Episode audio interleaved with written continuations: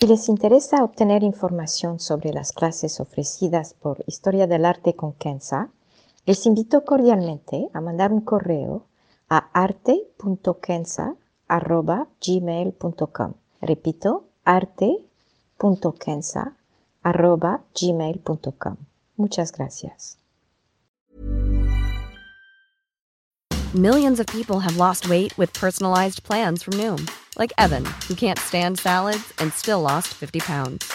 Salads, generally, for most people, are the easy button, right? For me, that wasn't an option. I never really was a salad guy. That's just not who I am. But Noom worked for me. Get your personalized plan today at Noom.com. Real Noom user compensated to provide their story. In four weeks, the typical Noom user can expect to lose one to two pounds per week. Individual results may vary. Historia del arte con Kenza.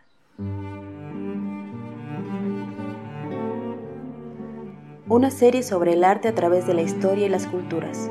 Se presentarán obras que trascienden el tiempo por su belleza y por lo que nos cuenta. Obras que encienden el asombro. Buenos días.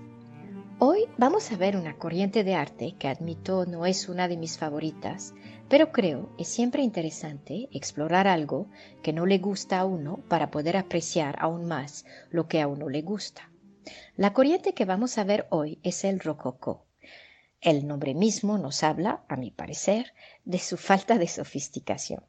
Para poder entender el rococó, vamos a ver muy en breve el barroco, que es el periodo artístico justo antes, Entraremos a la estética del rococó con esta obra que tenemos de Jean-Honoré Fragonard, que se llama El Columpio, que se encuentra en el Wallace Collection en Londres, y veremos su fin y la transición hacia el neoclasicismo.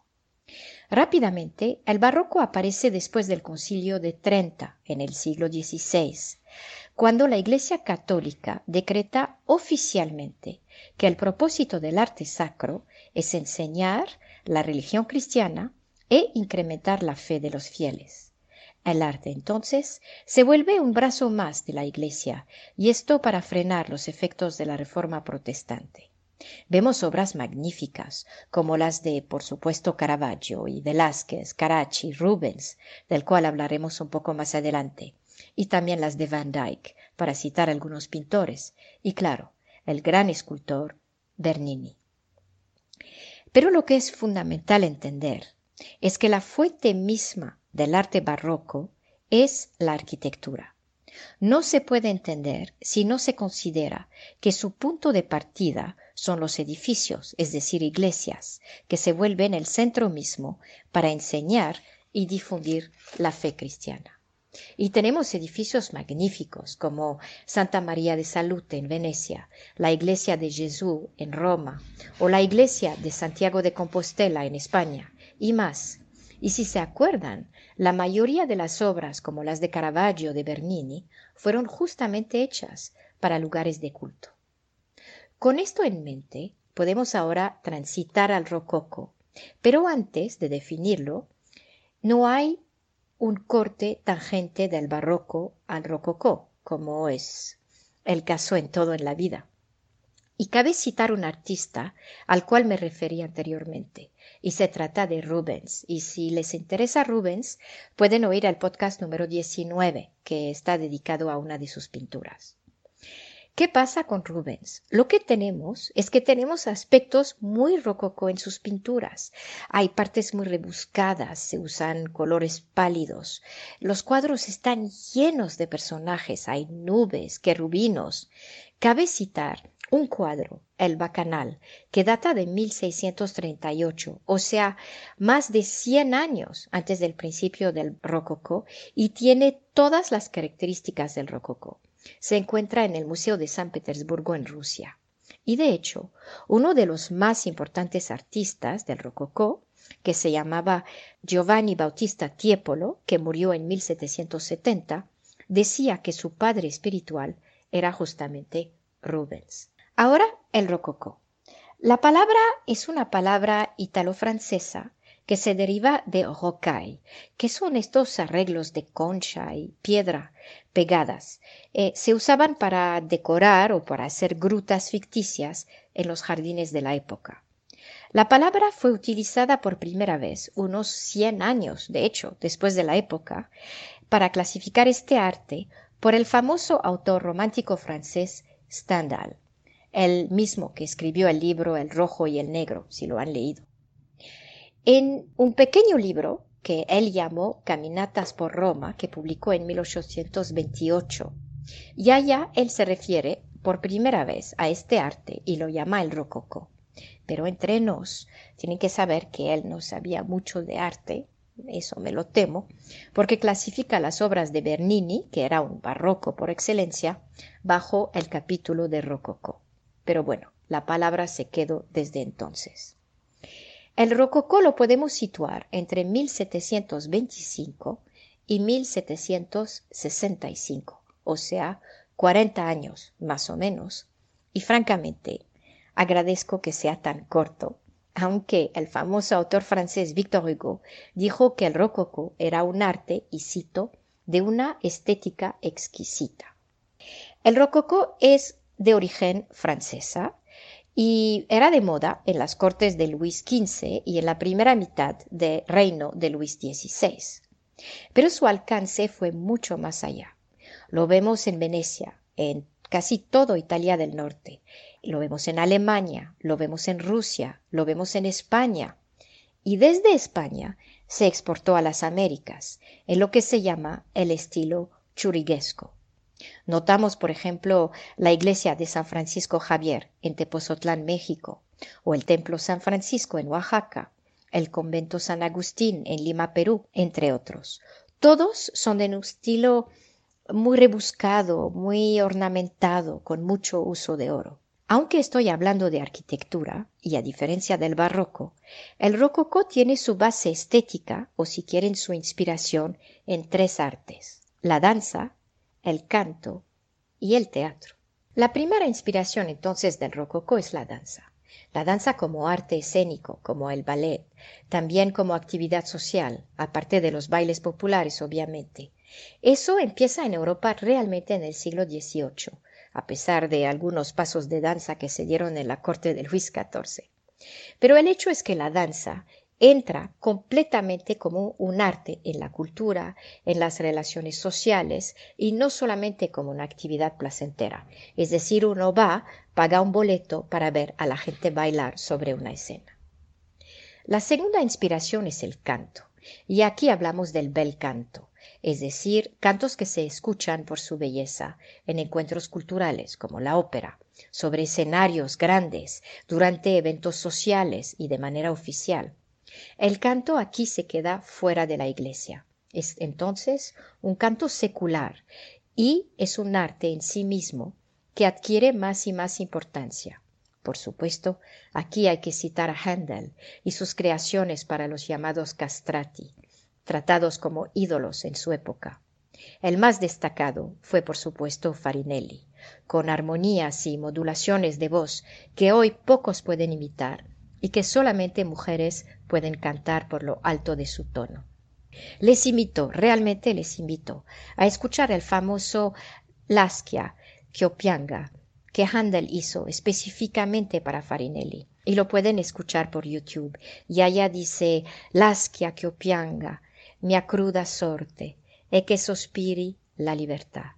Déjame llorar mi destino cruel y poder suspirar mi libertad. La tercera inspiración para el rococó es el teatro. También, como en el caso de la danza o el canto, el teatro empieza en esta época. Empieza como lo conocemos hoy en día, es decir, un escenario grande, un fondo, decoraciones, una puesta en escena sofisticada, con un público al frente. Tienen que entender que en tiempos pasados, como en la época de Shakespeare o de Molière, ah, no había estos teatros gigantes. Más bien los actores estaban de pie sobre una muy pequeña estrada y tenían el público alrededor. Entonces, con estos tres elementos de danza, música y teatro, empieza el rococó. Y ahora podemos entrar a la obra, de Fragonard, porque van a ver que refleja también estos tres elementos. Miren cómo la señorita lanza su pantufla. El joven parece estar cantando. Hay toda una puesta en escena con el columpio, la ropa, la mirada entre los dos, los querubinos y los ángeles por todas partes, la estatua a la izquierda, que parece ser un personaje de teatro con su dedo sobre la boca, posiblemente está diciendo Shh, aquí hay amor. Hasta los árboles y las nubes están puestos alrededor de la pareja, como justamente en una escena de teatro de danza.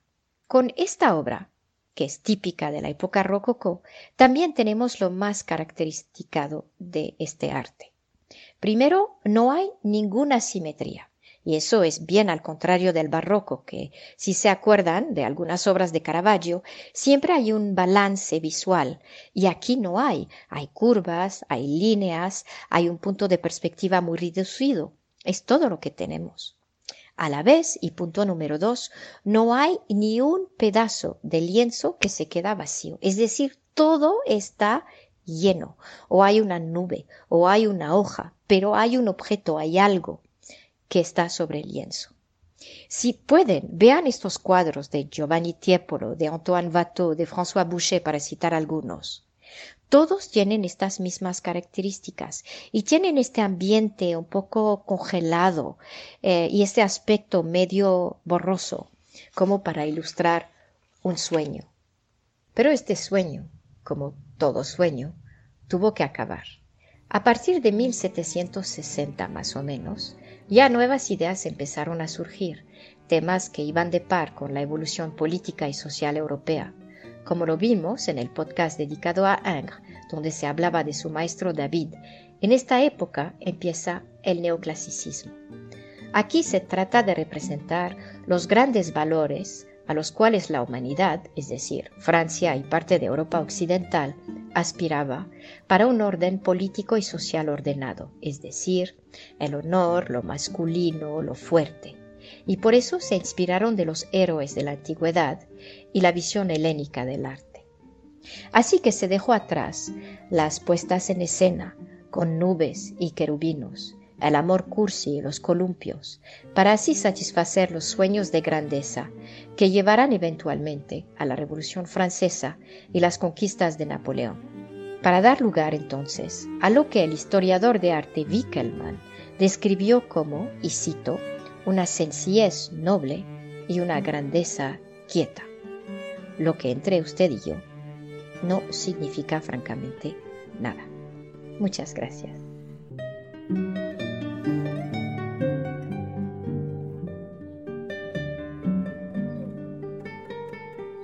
Historia del arte con Kenza.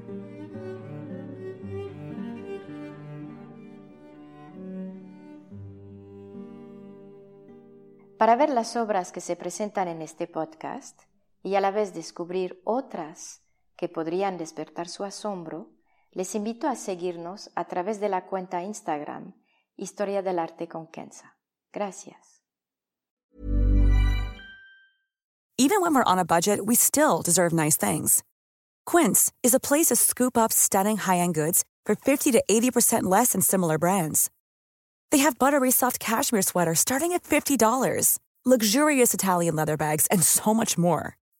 Plus, Quince only works with factories that use safe, ethical, and responsible manufacturing. Get the high-end goods you'll love without the high price tag with Quince.